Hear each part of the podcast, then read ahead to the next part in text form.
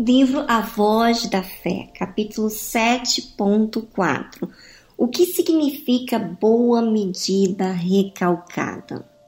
Boa medida recalcada significa medida substancial, calcada, apertada, mas não suficientemente.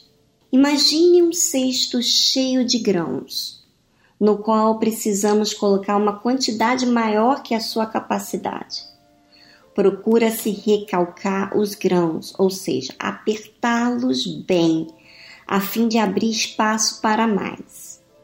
O objetivo do Senhor é expandir a visão de grandeza dos seus seguidores, libertá-los dos seus limites mesquinhos e miseráveis e fazê-los pensar grande, entre aspas, e de forma ilimitada, como ele faz.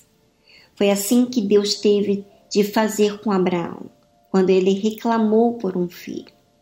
Deus o tirou de dentro de sua tenda e o mandou olhar para os céus e contar as estrelas, caso pudesse, porque assim seria a sua descendência.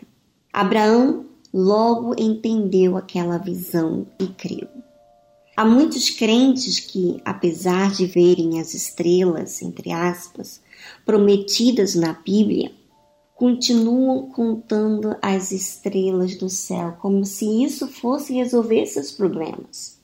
Se os verdadeiros cristãos quiserem ver as grandezas de Deus, terão de se libertar dos preconceitos doutrinários de suas respectivas denominações e se entregar numa parceria incondicional com o Espírito Santo. Deus é grande e seus filhos não podem pensar numa dimensão pequena.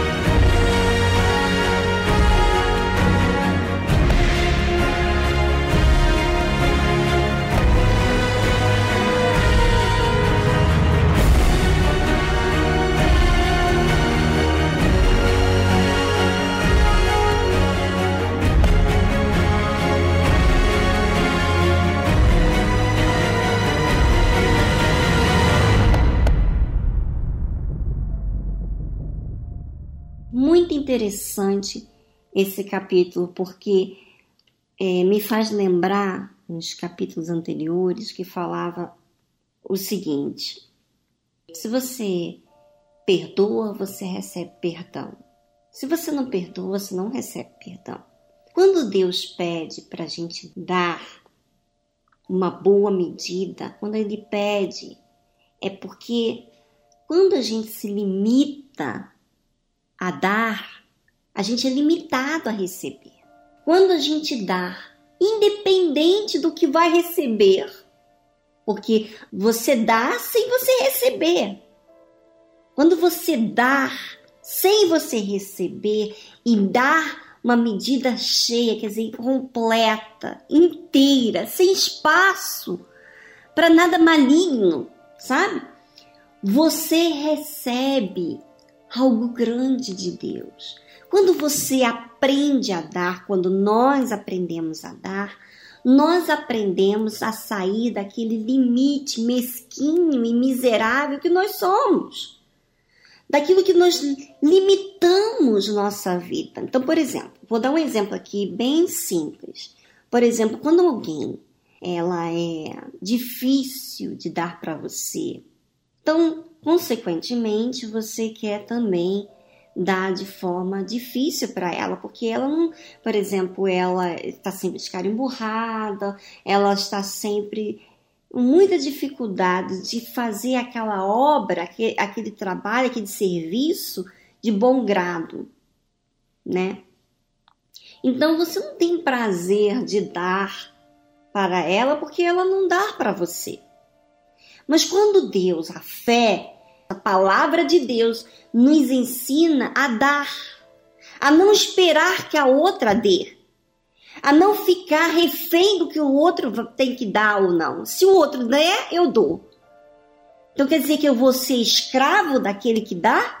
Quer dizer que eu vou me limitar a desenvolver por causa do egoísmo da outra pessoa? Não. Então a Bíblia nos ensina, Deus nos ensina que quando a gente dá, a gente sai desse limite mesquinho e miserável. Por exemplo, você quer guardar dinheiro para o seu futuro. E aí, quando menos você espera, você aquele dinheiro guardadinho, você gasta todo ele. E Deus quer ensinar para você a depender dele, porque quando você depende daquele dinheiro guardado no banco, você se limita a não crer em Deus para crer naquilo que você tem de dinheiro no banco, que você se limita àquele valor que você tem. Mas quando você fica na mão de Deus, você fica na mão daquele que possui os céus e a terra. Quando eu me lanço diante dele e coloco diante dele de forma ilimitada, dou sem contar a quantidade que eu dou para ele, ele abre a minha visão. Ele expande os meus a minha forma de ver as coisas. E eu deixo de olhar as coisas de forma mesquinha.